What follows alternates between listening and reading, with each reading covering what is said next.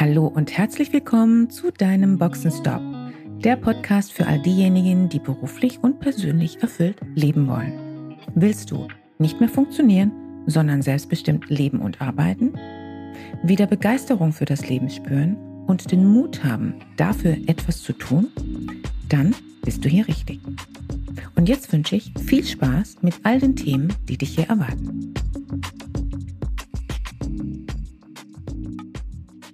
Hallo und mal wieder herzlich willkommen zu einer weiteren Boxenstop Podcast Folge.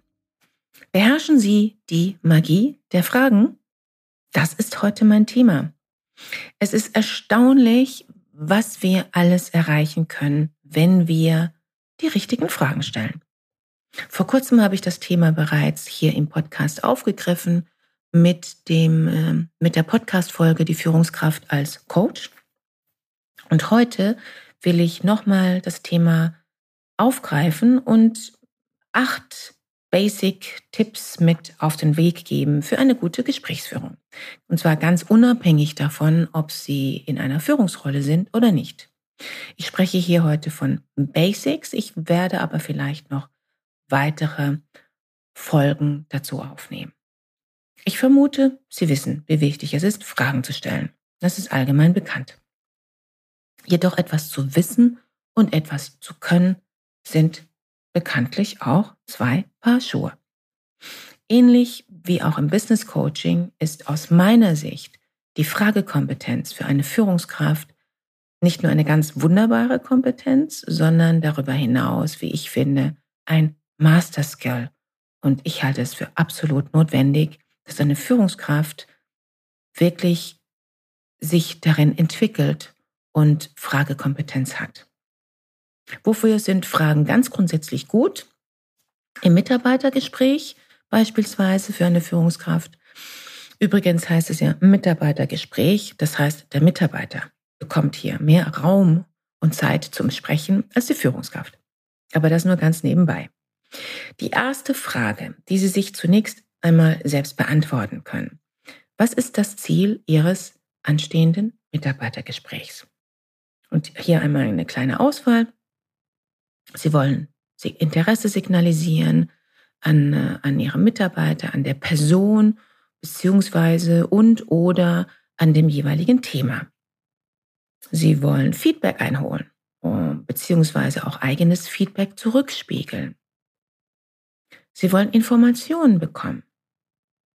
Sie wollen erfahren, was ist der Status quo bei bestimmten Projekten und beispielsweise auch, natürlich wollen Sie Ihre Mitarbeiter entwickeln, Sie wollen sie äh, unterstützen, Sie wollen Ihre Stärken herauskristallisieren, beziehungsweise Ihre Mitarbeiter coachen. Das war eine kleine Auswahl an möglichen Zielsetzungen für Mitarbeitergespräche. Es ist übrigens genauso möglich, mit Fragen Druck auszuüben und Macht zu demonstrieren. Vielen ist es dabei gar nicht bewusst, dass sie mit ihrer Art und Weise der Fragestellung genau diesen Effekt auslösen. Und gerade wenn wir unter Zeitdruck sind, neigen wir vielleicht dazu, kurze Fragen zu stellen, im Staccato sozusagen, und diese schnell hintereinander zu stellen. Machen Sie sich jedoch bewusst, als Führungskraft, ein Mitarbeitergespräch ist kein Polizeiverhör. Und hier komme ich nun zu meinen acht Tipps für heute. Erstens, vielleicht kennen Sie eine solche Situation auch. Sie sind mit jemandem im Gespräch. Die Person stellt Ihnen eine Frage, schaut Sie an, Sie antworten, Ihr Gesprächspartner nickt und redet direkt weiter. Allerdings ohne auf Ihre Antwort einzugehen, beziehungsweise ohne sich darauf zu beziehen. Das ist dann kein Dialog. Und ich bezweifle, dass ihr Gegenüber tatsächlich Interesse an Ihnen beziehungsweise oder an Ihren Antworten hatte. Das erste Prinzip lautet daher, wenn Sie eine Frage stellen, dann hören Sie bitte zu, was der andere zu sagen hat. Unterbrechen Sie nicht, sondern versuchen Sie zu verstehen, was der andere Ihnen vermitteln will. Falls etwas nicht klar und verständlich für Sie ist, dann stellen Sie Verständnisfragen. Und wenn Sie weiterreden, nehmen Sie bitte auf das Bezug, was Sie zuvor gehört haben. Das nennt man dann Dialog. Zweitens, stellen Sie klare Fragen, ohne dabei weit auszuholen. Wer klare, prägnante Fragen stellt, wird auch eher klare Antworten erhalten. Wenn Sie den Eindruck haben, darüber hinaus etwas beschreiben zu müssen, um sich verständlich zu machen, dann tun Sie das, aber achten darauf, dass die abschließende Fragestellung in einem kurzen, klaren Satz ohne Verschachtelungen, ohne Nebensätze gestellt wird. Und natürlich geben Sie Ihrem Gegenüber auch Zeit zu antworten. Wie bereits erwähnt, ein Mitarbeitergespräch ist kein Polizeiverhör. Drittens. Nehmen Sie sich für Ihr für Ihre Gespräche ganz grundsätzlich, wenn Sie Gespräche vereinbart haben, Zeit. Das gilt nicht nur für die Mitarbeitergespräche, das gilt für alle anderen Gespräche auch. Sie haben einen Gesprächstermin, dann seien Sie respektvoll und das bedeutet, seien, seien Sie auch präsent. Und scrollen Sie beispielsweise nicht gleichzeitig durch Ihren Newsfeed oder E-Mail-Eingang und gehen auch nicht ans Telefon. Entweder ist Ihnen Ihr Gesprächspartner wichtig oder nicht. Genau das signalisieren Sie mit Ihrer Art und Weise. Viertens. Es gibt unterschiedliche Fragetypen und Fragemethoden, die Sie nutzen können, um ein Gespräch gut vorzubereiten und entsprechend zu strukturieren. Meine Empfehlung, bereiten Sie Ihre Gespräche vor. Es lohnt sich. Und nein, wenn Sie jetzt denken, ja, dafür habe ich ja keine Zeit, muss ich Ihnen widersprechen. Sie brauchen nur am Anfang etwas mehr Zeit zur Vorbereitung. Sie werden allerdings merken, dass Ihre Gespräche ganz anders verlaufen. Das bestätigen mir auch immer wieder all meine Kunden, mit denen ich deren Gespräche gemeinsam vorbereite. Fünftens. Es gibt Fragetypen, die man als suggestiv bezeichnet. Sie manipulieren. Finden Sie nicht auch, dass manche Fragen manipulativ sind?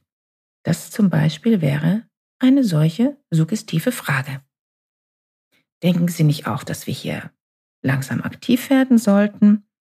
Auch das wäre ein solches Beispiel. Suggestivfragen sind manipulativ.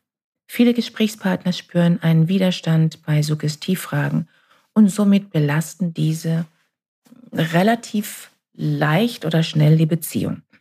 Suggestivfragen sind dennoch nicht ganz grundsätzlich kritisch, falls Sie davon ausgehen, dass Ihr Gesprächspartner tatsächlich mit Ihnen dieselbe Meinung teilt, beziehungsweise d'accord ist. Dann können Sie auch Suggestivfragen nutzen. Wenn das allerdings nicht der Fall ist, seien Sie vorsichtig, nutzen Sie eher nicht, weil ansonsten riskieren Sie Ablehnung und Kritik. Sechstens, wichtig zur Abgrenzung hierzu, beziehungsweise zu diesen Suggestivfragen. Ähm, sie werden häufig verwechselt mit rhetorischen Fragen. Rhetorische Fragen sind jedoch nochmal etwas anderes. Eine rhetorische Frage ist eher ein Stilmittel, denn auf eine rhetorische Frage wird keine Antwort erwartet. Warum nicht? Weil die Frage bereits die Antwort erhält, äh, enthält. Wenn Sie beispielsweise sagen, wer ist schon perfekt? Fragezeichen. Oder wer hat noch nicht ineffiziente Meetings erlebt? Dann ist das eine Redewendung, um damit etwas auszusagen. Und jeder versteht dann auch, was Sie damit meinen. Mit anderen Worten, eine rhetorische Frage ist im Grunde genommen eher eine Aussage und keine Frage. Ich persönlich nutze rhetorische Fragen sehr gerne, um beispielsweise eine Moderation, einen Workshop, ein Training, Leadership Training zu eröffnen, weil sich rhetorische Fragen sehr gut dazu eignen, einen sogenannten Pre-Frame zu etablieren. Das heißt, einen guten gemeinsamen Scope, einen Rahmen äh, abzubilden und damit die Teilnehmer wirklich gut abzuholen. Für ein Gespräch unter vier Augen kann es natürlich auch genutzt werden, halte ich allerdings für nicht so angebracht. Siebtens, eine der wichtigsten Unterscheidungen bei Fragetypen ist die klassische Unterteilung in offene und geschlossene Fragen. Beide Fragetypen sind sinnvoll und wichtig. zum richtigen Zeitpunkt. Wenn es Ihnen darum geht, eine Entscheidung herbeizuführen, braucht es geschlossene Fragetypen. Wie beispielsweise, können wir jetzt starten? Ja oder nein? Passt das so für dich? Brauchst du noch etwas von mir? Und so weiter.